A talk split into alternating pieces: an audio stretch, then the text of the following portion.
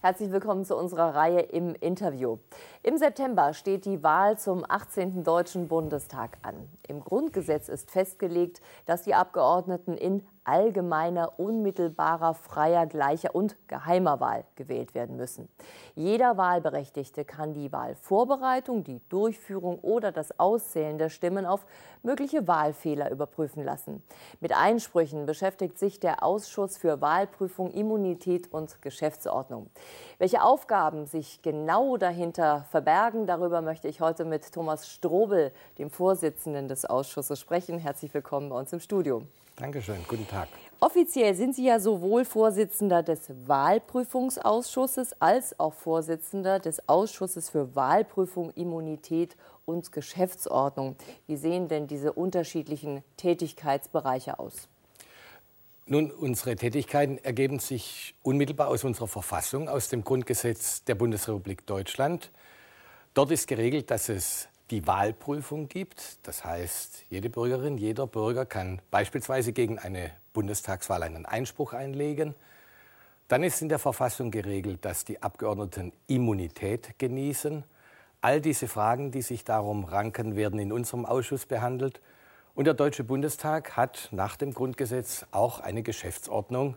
Und diese Geschäftsordnung obliegt auch in unserem Arbeitsbereich. Wir haben eine Besonderheit in unserem ersten Ausschuss dass wir die meisten Entscheidungen, fast alle in der Immunität, bei der Wahlprüfung, bei der Geschäftsordnung, einvernehmlich, das heißt über die Parteigrenzen, über die Fraktionsgrenzen hinweg treffen. Wir haben sehr oft einstimmige Entscheidungen. Das ist ungewöhnlich für das Parlament. Das liegt aber daran, dass ja unsere Entscheidungen das ganze Parlament äh, betreffen. Und man muss immer sehen, die Minderheit von heute, die Opposition von heute, kann ja die Regierung von morgen sein und die Regierung von heute kann die Opposition von morgen sein. Und die Entscheidungen, die wir treffen, die haben Bestand über viele Jahre, ja über Jahrzehnte. Und deswegen sind es auch keine Entscheidungen, die unter parteipolitischen Gesichtspunkten getroffen werden, sondern wir versuchen uns sehr an der Sache zu orientieren. Und wie gesagt, das Ganze spielt vor dem Hintergrund, dass sich die Rollen ja durchaus austauschen können. Nun hat also jeder Wahlberechtigte äh, nach der Wahl die Möglichkeit, die Wahl auf Rechtmäßigkeit überprüfen zu lassen. Dafür hat er oder sie zwei Monate Zeit. Bei der Wahl 2009 gab es immerhin rund 160 Einsprüche, habe ich gelesen. Worum ging es denn da? Das ist natürlich ein ganzes Bündel. Wahlunterlagen sind nicht rechtzeitig zugegangen ein Wahllokal hat äh, zu früh äh, geschlossen oder es ging um die Frage der Rechtmäßigkeit des Einsatzes von sogenannten äh, Wahlcomputern. Das ist ein ganz bunter Strauß. Bei der Wahlprüfung müssen wir zwei Dinge feststellen. Zum Ersten untersuchen wir, ist tatsächlich ein Fehler passiert. Um aber zu einer Ungültigkeit der Wahl zu kommen, muss ein zweites hinzukommen, nämlich dieser Wahlfehler muss sich auch zumindest theoretisch auf das Wahlergebnis ausgewirkt haben können. Also ich will jetzt mal ein praktisches Beispiel machen. Es ist Wahl und in einer Schule wird vergessen, eine Wahlurne auszuzählen. Und am Montag kommt der Hausmeister in die Schule und entdeckt, da steht noch eine Urne, die nicht geöffnet ist. Was passiert dann? Dann ist das zunächst einmal natürlich ein Wahlfehler, weil diese mhm. Stimmen sind ja nicht mit ausgezählt worden. Diesen Wahlfehler stellen wir auch fest. Und dann überlegen wir, könnte sich dieser Wahlfehler auf das Ergebnis ausgeübt haben. Nehmen wir mal an, in der Wahlurne liegen 100 Stimmzettel, aber zwischen dem Kandidaten Müller und dem Kandidaten Mayer ist ein Unterschied von 300 Stimmen, mit dem der Kandidat Mayer vor dem Kandidaten Müller liegt. Das heißt also, wenn alle 100 Stimmzettel für den unterlegenen Kandidaten wären, dann würde es am Ergebnis trotzdem nichts ändern. Mhm. Dann wäre also unsere Entscheidung nicht die Ungültigkeit der Wahl, sondern wir würden sagen, hier ist ein Wahlfehler passiert. Wir würden im Übrigen Anregungen geben, wie beim nächsten Mal vermieden wird, dass ein solcher Wahlfehler sich wiederholt.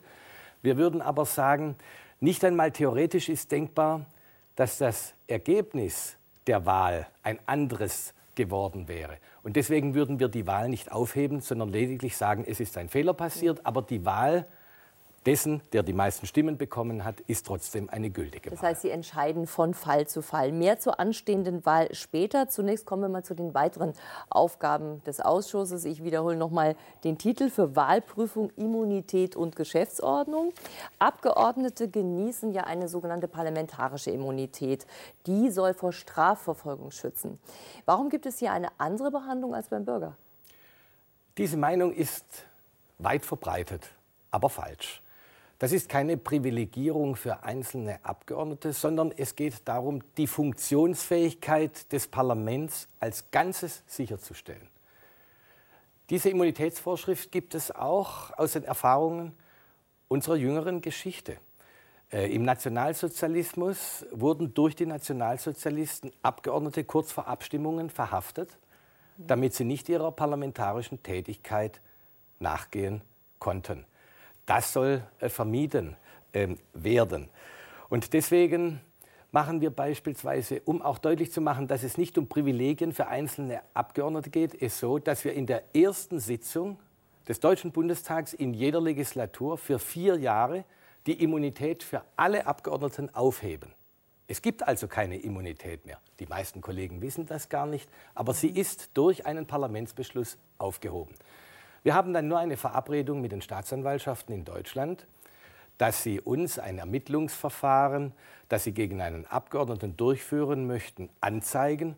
Wir schauen uns das dann an und wenn wir feststellen, das ist kein Akt politischer Willkür, der sich gegen den Abgeordneten richtet, weil er Abgeordneter ist, dann kann nach 48 Stunden die Staatsanwaltschaft ganz normal ihre Arbeit machen. Und das ist im Übrigen absolut und regelmäßig genau so der Fall. Also kein Privileg für Abgeordnete, sondern ein Schutz der Funktionsfähigkeit des Parlaments. Abgeordnete werden genauso bestraft wie jeder andere Bürger auch, wenn sie Steuern hinterziehen, wenn sie betrunken Auto fahren, wenn sie eine Körperverletzung begehen oder aber was immer auch passieren kann. Nur muss der Bundestag dann über diese Strafverfolgung informiert werden. Das ist eben der Unterschied. er muss Falle. informiert werden und er muss in jedem Falle informiert werden bei Durchsuchungen und auch bei Festnahmen.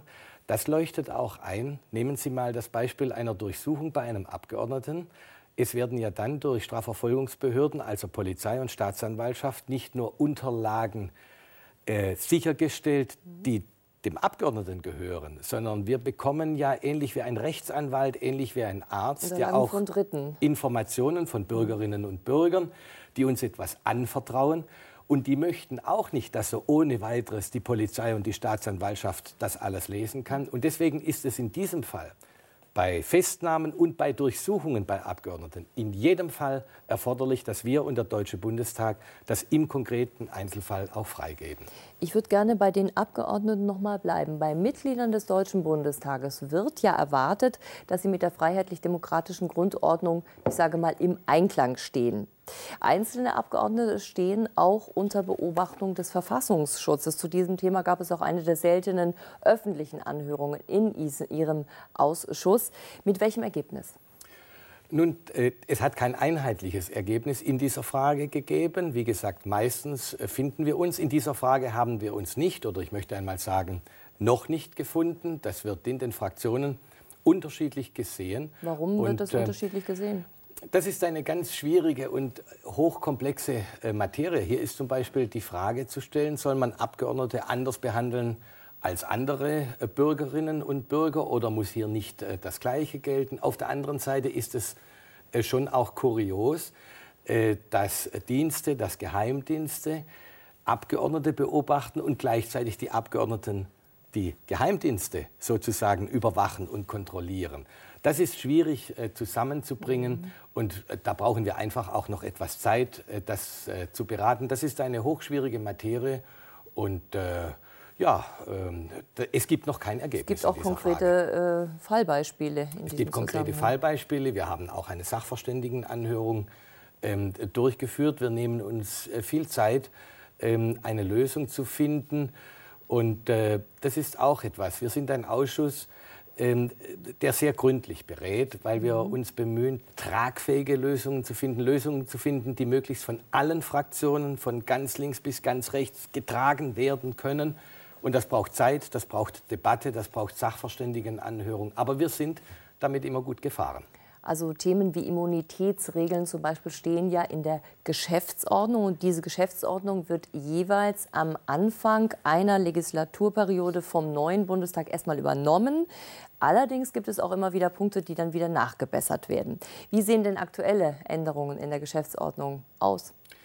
Ja, selbstverständlich wird die Geschäftsordnung immer weiterentwickelt. Äh, das ist Aufgabe unseres Ausschusses. Wir bringen das dann auch unmittelbar in den Deutschen Bundestag so ein als Ausschuss, also nicht über die Bundestagsfraktionen oder gar über die Bundesregierung, sondern der Ausschuss macht das ganz ähm, unmittelbar direkt an das Parlament. Gibt es aktuelle Beispiele für ja, eine, eine Weiterentwicklung, die wir in dieser Legislatur erarbeitet haben, ist äh, die Frage, wie werden die Ausschüsse im Einzelnen bei Dingen, die von der Europäischen Union kommen, beteiligt.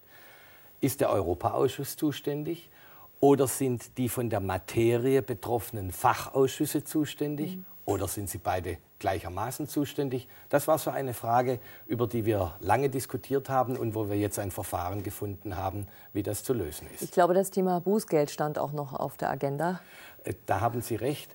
Ach, da muss ich Ihnen sagen, vor einigen Jahren, ich hätte mir nicht vorstellen können, dass ich mir als Abgeordneter darüber Gedanken mache oder machen muss, wie äh, wird einem Kollegen, weil er sich schlecht benimmt, sage ich einmal ganz flapsig, jetzt ein Bußgeld äh, auferlegt. Ich habe mich hier irgendwie nicht so als der Strafonkel oder der Sheriff im Parlament äh, gesehen. Aber es gab leider Vorkommnisse und zwar immer und immer wieder. Sie gingen nur von einer einzigen Fraktion aus, aber sie waren wiederholt, wo es darum ging, das Parlament lächerlich zu machen oder aber auch das Parlament verächtlich zu machen. Alles gute Zureden hat äh, nichts genützt. Man hat auch gemerkt, dass das nicht ernst ist, wenn man gesagt hat, das wird nicht wieder vorkommen, sondern es waren immer wieder auch planmäßige Aktionen der Lächerlichmachung und der Verächtlichungmachung des Parlaments. Das äh, war dann auch meine Meinung, dass wir uns das nicht gefallen lassen, sondern dass wir auch wehrhaft sind, uns dagegen wehren.